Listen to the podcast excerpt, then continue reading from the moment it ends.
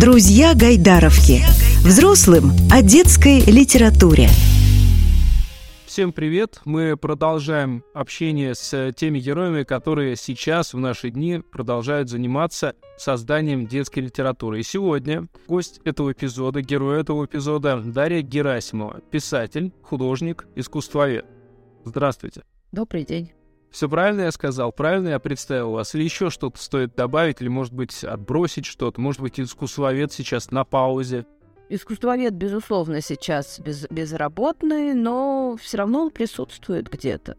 Где-то. Вскрылась одна такая важная и интересная подробность о вас, э, как вы пришли к тому, чем занимаетесь сейчас. Я уточню, что если искусствовед сейчас на паузе, то и художник, и автор писатель, поэт, да, это э, тот, кто не перестает и не устает трудиться. Вскрылась такая подробность. Вы в детстве, сами рассказали, были, ну, скажем так, отстранены, лишены, я не знаю, правильно ли это формулировки, от э, отечественной литературы, в том числе детской.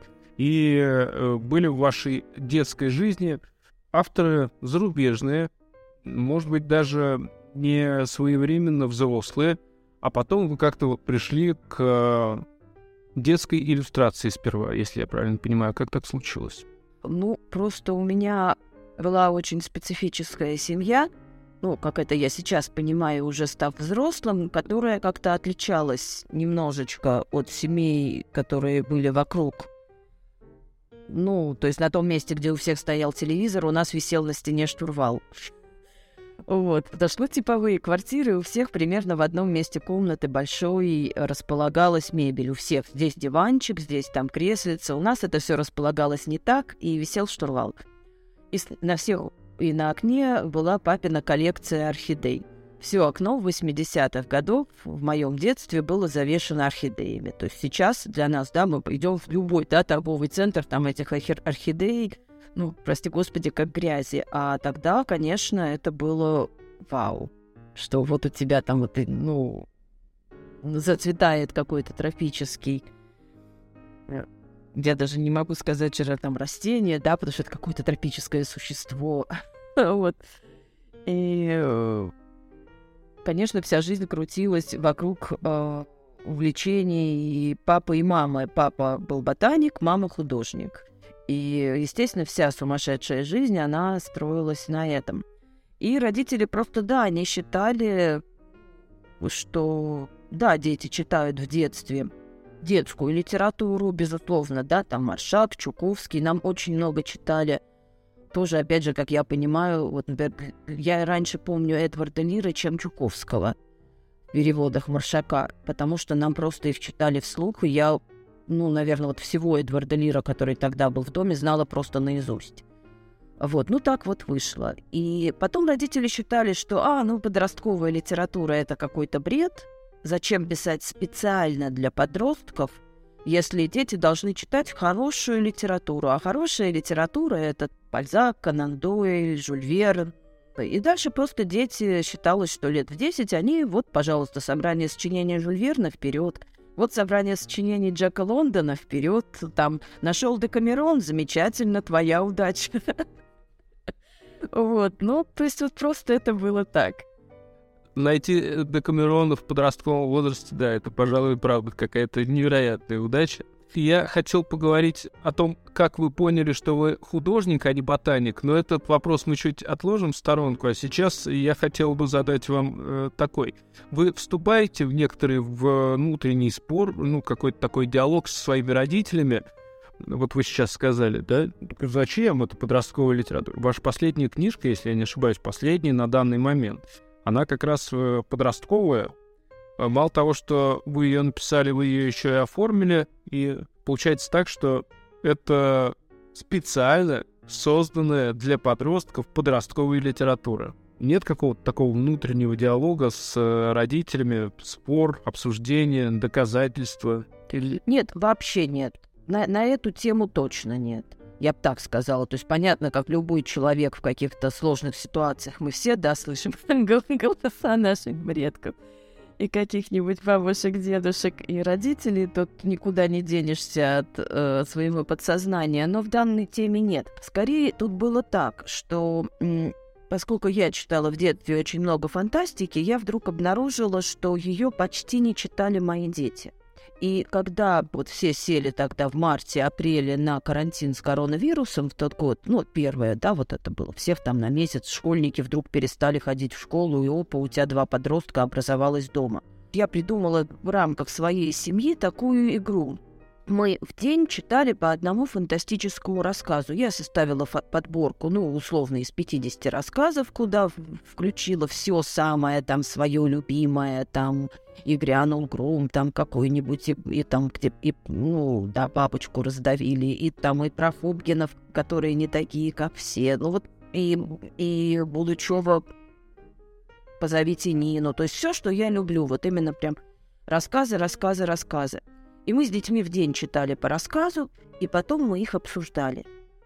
И лучшего времени. Ну, вот как я, я понимаю, что у меня, в общем, умные дети, у нас хорошие отношения. Ну, как мне кажется, дети сейчас а, сделали, наверное, злорадные лица. Вот. Но, тем не менее, мне кажется, это было очень интересно. Это был хороший опыт именно семейного обсуждения книг, которые, наверное, ну, я не скажу, что это забытый опыт. Нам сложно вспомнить, что там было в XIX веке. Но, возможно, такой опыт был в семьях именно тогда, когда люди совместно что-то читали и потом обсуждали прочитанное. И вот мы обсуждали эти фантастические рассказы, и когда параллельно возникл вот этот челлендж, что мы пишем рассказ, я подумала, да я, конечно, я могу, вот же я все перечитала, что, ну, и все вот у меня, как говорится, сейчас в работе, в общении. Поэтому как-то это тоже не было чем-то отступлением от правил для меня внутри. Ну, то есть таким образом стало еще понятнее, очевиднее, что что детям это интересно. Что подростку нужен подростковый фантастический рассказ. Потом, тут же как, ну вот какие-то рассказы, да, там «Зеленое утро» Брэдбери, да, про человека, который сажал на Марсе деревья. Какой он, взрослый или детский? Вот мы его всегда там, он там включался во взрослые сборники, а его можно спокойно обсуждать с детьми. Ну, в общем-то, Вельт прекрасно обсуждаем с подростками проблемы, да, там конфликт поколения, а почему она, да начиная с какой-то простой темы, а почему она в Энди, где была еще в Энди. То есть это очень интересно, и когда ребенок вдруг понимает, что он может находить вот эти аллюзии и параллели, и это не что-то сухое, да, такое страшное, как на уроке литературы, ну, в школе, да, когда иногда я совершенно без осуждения, но просто иногда я понимаю, что уставший учитель может идти по каким-то методичкам, правилам, и ему не до каждого ребенка в классе. Он должен определенную программу, ну, рассказать. Он не может проверить, все ли включились в это.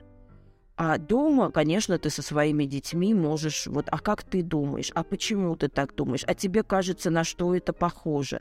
На мангу, боже мой, а я мангу вообще не читала. То есть это, то есть и для меня было очень любопытно, потому что, ну, то есть я для себя открывала что-то очень интересное, новое. Я вот здесь небольшую ремарку сделаю, отступление. Понятно, что не каждый учитель на подобные обсуждения готов, находит в себе силы. Э, понятно, что не каждый родитель, наверное, не в каждой семье находит, опять же, силы вот э, для подобных вещей. В Гайдаровке можно поучаствовать в таких обсуждениях, так что приходите, узнавайте подробности в наших э, отделах на Ростовской набережной, на Фрунзенской. Всегда рады. А вернемся теперь к отложенному вопросу, который я вам задавал по поводу того, как вы все-таки поняли, что вы художник, а не биолог. Как это случилось? Ну, я так думаю, что, к сожалению, это точно нет. Ну, дело в том, что я всегда рисовала, и просто родителям было сложно это не заметить. Что ребенок, который там тихий ребенок, который сидит в уголочке, что-то рисует. И в какой-то момент мама просто решила, что надо учиться, ну, уже учиться этому как, ну, не профессионально, но как-то учиться. И поскольку на тот момент в Москве она посчитала, что самая такая хорошая с ее точки зрения была Краснопресненская художественная школа, она меня туда повезла, чтобы меня туда записали.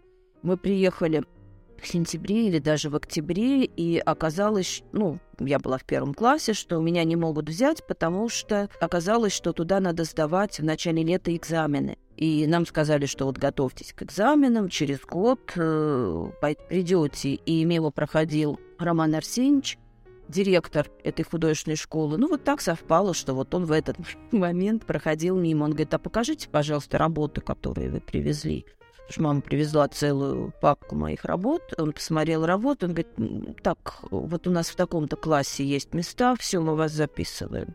То есть мне не пришлось сдавать этот экзамен, меня взяли туда сразу. И как-то дальше я вот 10 лет, тогда была другая система обучения в художественных школах, сейчас у нас совершенно не такая. Тогда это было с первого класса и по десятый. И, собственно, вот с первого по десятый класс я ходила утром в общеобразовательную школу, а там два или три раза в неделю в художественную. Потом полиграфический институт, и вот в это время примерно начинается работа для детской литературы именно как иллюстратор. Правильно я понимаю? Да, я нет, я начала работать э, в 17 лет. Я не поступила с первого раза в институт, потому что у нас в художественной школе было более академическое рисование, а в, в полиграфическом институте там немного другие требования, то есть это более живое, более легкое такое, более подвижное рисование. Я им вообще не владела, я привыкла рисовать гипсы, а, гипсовые головы, то есть... И поэтому, конечно, я не поступила с первого раза, и поэтому мне очень повезло, что подруга моей мамы, Ира Преснецова, она художник-иллюстратор, и она говорит, знаешь, вот в том издательстве, где я сейчас работаю, а, вроде как нужны художники. Вот телефон Марата Закирова, редактора, позвони ему, сходи. И я пришла и принесла свои работы, которые я рисовала еще в школе. Ну, художественные. И он посмотрел и говорит, ой, а вот мы же сейчас создаем сборник японских сказок, а вот эти вот два ваши рисунка, они идеально впишутся на форзаце. И то есть он взял вот эти мои, по сути, школьные рисунки и вставил в книгу на форзаце. И дал мне тут же рисовать турецкие сказки. И вам было очень смешно и неловко одновременно. И сейчас я так с теплотой это вспоминаю, как вот формат, там книги 60 на 70, там такая-то доля, вы рисуете такую-то иллюстрацию. Я говорю, вы знаете, а что это такое? 60 на 70 такая-то доля. Объясните мне, я ничего про это не знаю. То есть это, конечно, и смех, и грех, но мне все, все объяснили, сколько это в сантиметрах. Я это пошла рисовать. Ну, вот так вот я... То есть я начала работать до поступления в институт, иллюстрировать книги.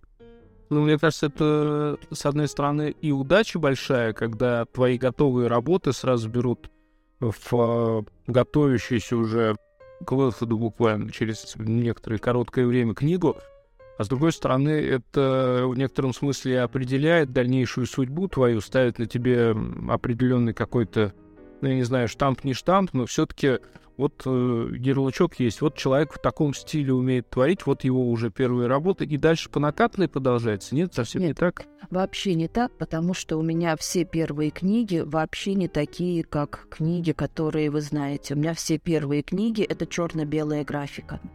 А, это начало 90-х, и потом, когда я уже ну, стала ходить по другим издательствам, и поняла, что дают в виде работы, когда мне говорят, вот там нам, нам надо вот это, и показывали какого-нибудь художника Валеджио. А вот с какими-нибудь э, мускулистыми мужчинами э, и с загадочными тварями или какого-нибудь пушистика-ушастика и говорили, что надо вот так порозовее, поголубее и глазки побольше – я поняла, что в эту игру я играть не хочу. Сразу поняла, что в эту игру я не хочу играть. Просто не хочу. И я для себя решила, что я буду делать черно-белые книги. Ну, с черно-белыми иллюстрациями. К ним не было таких безумных требований. А, можно было делать, как ты хочешь. Поэтому я рисовала либо детские черно-белые книги, либо учебные книги, где не надо было тоже вот пушистика-ушастика. Или вообще у меня там были книги там типа Чарльза Вильямса, там это английский писатель, такие там, ну, мистические детективы, например, я могла сделать, и совершенно мне от этого не было плохо, потому что там, опять же, была черно-белая графика. Потом в какой-то момент э, я поняла, что начали меняться требования, то есть рынок в 90-е насытился всякой разной литературой, и люди стали разборчивее, им уже не стал интересен пушистик-ушастик, а им стало интересно ведь, а что-то другое может быть. И пошла вот эта волна с двухтысячных уже совершенно других книг э, и по-другому оформленных, ну и вообще других книг по содержанию детских. Есть... То есть художник может менять свой стиль вообще совершенно спокойно на протяжении всей жизни. Я вот к этому, что он может... Э, ну, то есть что ему интересно, он то и может делать. Ну а все-таки, на ваш взгляд, есть какая-то особенность э, в детской иллюстрации? Чем она отличается от иллюстрации во взрослой книге? Ну, например, или чем она отличается от работы художника, просто который не иллюстрацией занимается, а просто художник. Ну, вы, вы говорите, я не готова на это пойти. Вы рассуждаете как художник, по сути. Ну, как мне кажется, со стороны, например, да?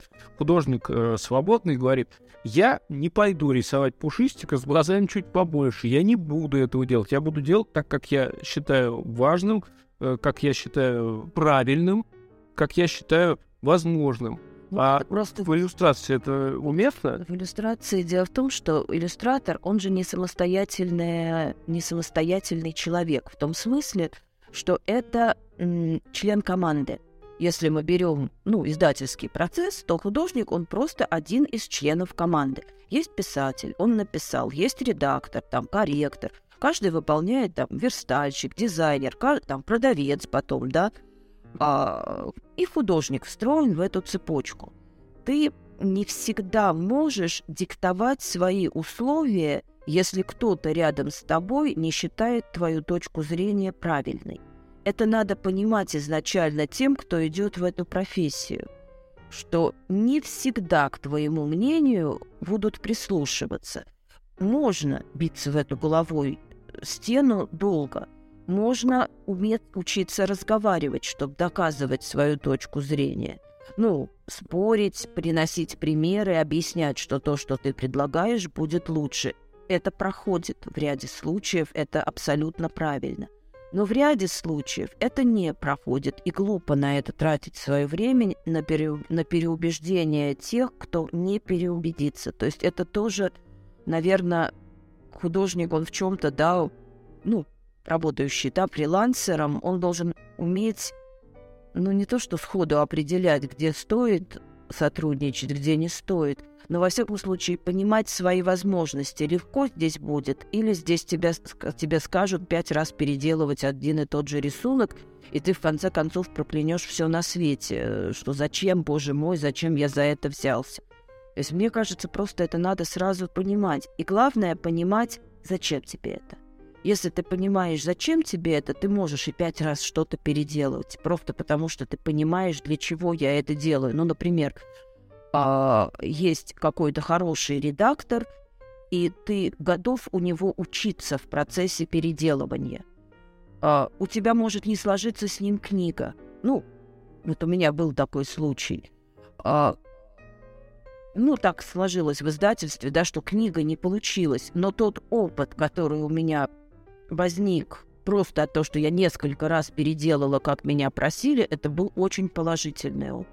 Иногда, когда ты понимаешь, что требования безумные, и человек, который тебе их говорит, он не совпадает с тобой по вкусам и пристрастиям, ну, проще просто ну, расстаться друзьями, а не мучить друг друга не доказывать друг другу. Он тебе будет доказывать, что шансон — это классно. А ты будешь говорить, боже мой, я ж Дэвида Боуи слушаю. И это бессмысленно, тут ни консенсуса просто не будет. Ну, это вкусовое, и также в детской книге. Следующий вопрос как раз э, о еще одной составляющей. Как вы все-таки в себе автора обнаружили, писателя? Ну, я так понимаю, в первую очередь поэт, да? Да. Ну, это возникло случайно. Я, наверное, как все подростки, там лет в 14-15 попробовала писать стихи. Стихи жуткие были. Ну, потому что это, понятно, опыта писания стихов у меня, конечно, не было. Начитанность была, но... Ну, это было ужасно, в общем, то, что я писала, я отдавала себе, в общем, и тогда в этом отчет, что это все плохо и выйти на какие-то иные уровни, я понимала, что у меня, ну, вот я вот это, это вот так. Вот, и как-то я спокойно к этой теме относилась. Ну, господи, как все подростки, влюбился, боже мой, там идешь по вечерней Москве, что-то написал. Ну, классика жанра вообще не, не все банально и все абсолютно в рамках стандарта, полностью. А потом получилось так, что когда мне было 20 лет неожиданно умерла моя бабушка, и я переехала жить к деду. и надо было просто устроить очень много бытовых вещей, и, короче, к сороковинам, когда надо было позвать родственников, знакомых и как бы от, отметить, что сороковой день, я поняла, что я не могу это сделать, потому что я слегла с температурой под 39-40, все, вот просто меня вырубило из пространства. И дело было на даче, и я лежала в этом полутемном огромном старом доме в помещении, и вдруг я придумала стихотворение про каких-то безумных крокодилов, которые там сидят на ветках деревьев, и я его как-то там записала в бреду, и все, что я тогда записала в бреду, это было, что где стихотворение я просто записала. Потом, значит, когда я оклемалась через неделю, я перечитала написанное, отредактировала и поняла, что это что-то совершенно другое, что что-то случилось, что-то произошло. Не знаю, почему оно произошло. То ли от переживаний, то ли совпало, то ли накопилось и количество перешло в качество. Не знаю. У меня нет объяснения логического этой ситуации. Вот, но все эти стихи, написанные тогда, до сих пор публикуются. И потом я просто стала как бы спокойно писать и дальше так, как оно вот тогда возникло. И я решила понять вообще, как оно по качеству. Ну, дала, естественно, почитать родственникам. Родственники сказали, о, да, но поскольку, наверное, такое, о, да, родственники говорят всем, кто пишет стихи, ну или что-то пишет, то я решила для проверки разослать свои стихи в несколько, там, пять или шесть московских издательств, журналов. Тогда было принято, что начинающий автор, он публикуется сначала в детских журналах. Ну, это 90-е годы, я повторяю, середина 90-х. И я разослала там мурзилку, веселые картинки там, трамвай, вот все, что тогда как, как, как было у меня на слуху. Я подумала, ну, сейчас я и узнаю. Вдруг где-то там ответят вдруг как-то, и когда прошло там недели две, и мне ответили из всех этих журналов, что стихи берут, просто из всех, я поняла, что это хорошо, это правильно, это значит как бы такая дорожка, по которой я могу идти, то есть правильная для меня дорожка, то есть я получила какое-то подтверждение, ну что вот, да, есть зеленый свет, можно. То, что было тогда написано, до сих пор публикуется, это «Крокодиловая роща», ну, многие, да, стихи, которые я тогда написала, да, «Крокодиловая роща», там про вот пес, который любит мир, э, ну, вот, которые были в каких-то первых ну, сборниках. А как э, случилась э, проза? Это уже позже существенно произошло? Да, прозу я никогда не, не, не собиралась писать. То есть я тогда же попробовала писать прозу, но это скорее были, наверное, больше и стихи, написанные в прозе, как я сейчас вот, ну, тоже думаю. Просто я это так записала, как бы как проза, но это была не проза. Проза возникла совершенно тоже, ну, я не скажу случайно. Дело в том, что у меня моя подруга живет в Весьегонске. Это такой город на севере э, Тверской области, на берегу реки Малоги и, ну, водохранилища Рыбинского – и когда я к ней приехала в гости, ну, она библиотекарь, э, директор там детской библиотеки Весегонска, и она стала рассказывать про город. Ну, наша Атлантида — это Малуга, город, который был полностью затоплен, а Весегонск, он был затоплен частично. То есть там вся старая часть города ушла под затопление, а окраина осталась, и эта окраина, собственно, выросла в современный Весегонск. И она вдруг посетовала, что у них нет сказки для детей и книги для детей про Весегонск. То есть у них есть какие-то взрослые, там, ну, Весегонская волчица какой-то детектив там шел по телевизору. У них какие-то есть взрослые краеведы прекрасные, которые что-то пишут, а вот детской книги нету. Он говорит, давай напишем. Я говорю, можно попробовать. Поняла, что в какой-то момент, что писать что-то краеведческое, ну, типа вот, а вот купец там Иванов там держал в доме тигра, он у него жил там. Мне неинтересно. И я говорю, знаешь, вот, Оль, не получается у меня, прости.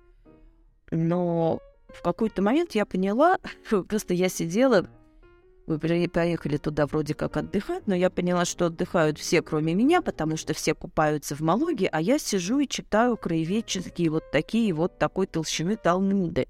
Что там было? В какой-то момент я вдруг поняла, что я могу водить, собственно, с закрытыми глазами экскурсию по городу, и причем по затопленному городу тоже, кто где жил, кто он какой был. где что было, и, и я вдруг поняла, что я могу написать про это сказку. И я написала сказку «Полуночный пароход», написала еще тогда же несколько сказок, потому что думала сделать сборник из 12 сказок. Но я не справилась с этой задачей, я не справилась со стилистикой. Мне не хватило опыта сделать современный язык, а не старомодный. То есть я пошла по пути Пажова. И там, ой, там вот, а вот было у нас былые времена. Вот, конечно, это все было ужасно, но э, это были сюжетные сказки. То есть в каждой сказке был сюжет. И мне, поскольку больше всего нравился полуночный пароход, я просто его больше всего редактировала и над ним сидела и переписывала его несколько раз, пока он не стал все-таки более человеческим языком написан. И тогда я его и, и просто опять же тоже, ну, подумала, от, отправила в какое-то в одно издательство ну вот Настя и Никита, они сказали, ой, это не наш текст, а ты попробуй вот отправь, может быть, в какой-то еще, там, типа, отправь Никею. Я говорю, ну, Никея православное издательство, а вообще-то у меня сказка про нечисть. То есть там мальчик плывет на пароходе, где плывут странные существа, и люди, и странные существа, которые живут, в общем, в потустороннем мире потому что этот пароход, он плывет в потустороннем мире, а не в реальном, потому что он приплывает в затопленный город Малогу из Весьегонска. И, но, но там есть составляющая, что у мальчика есть проводник и помощник. Там, тоже из мира умерших, но, в общем, в христианской традиции. И я отправила Икею, в общем, не, не особо на что-то надеясь, потому что, в общем, ну, мы все живем в миру, мы, в общем, все светские люди, и, ну, вот я по себя не могу сказать, что я много знаю, ну, про обрядовую, там, да, часть христианства, то есть про что-то такое серьезно рассуждать я просто, ну, очень мало знаю. Но я взяла на себя такой риск это отправить туда, и там эта сказка понравилась, и ее издали. Наверное, вот сейчас самое время поговорить о полном цикле, ну уж позвольте мне такую формулировку, сами пишете текст, сами пишете картины, рисуете. Только так и никак иначе Потому что если хочешь сделать хорошо, сделай сам. Нет, э, это связано совершенно с другим. Мне просто изначально было интересно заниматься именно авторской книгой, когда человек ее сам пишет и сам рисует. И даже диссертацию я в институте писала про эту тему, именно про авторские книги. Я изначально знаю все слабые и сильные стороны этого жанра, и поэтому я, в общем-то, с легкостью в него пришла, потому что я сначала, ну, так вышло, в общем, по сути, изучила теорию вопроса. Здесь и пригодился искусствовед. Да, здесь искусствовед и пригодился, потому что я знала, какие есть жанры, какие есть плюсы, какие минусы, на что стоит обращать внимание, на что не стоит вообще обращать внимание. То есть здесь это пригодилось. Uh, у меня несколько раз вставал вопрос от издателей, что книгу будет иллюстрировать другой художник.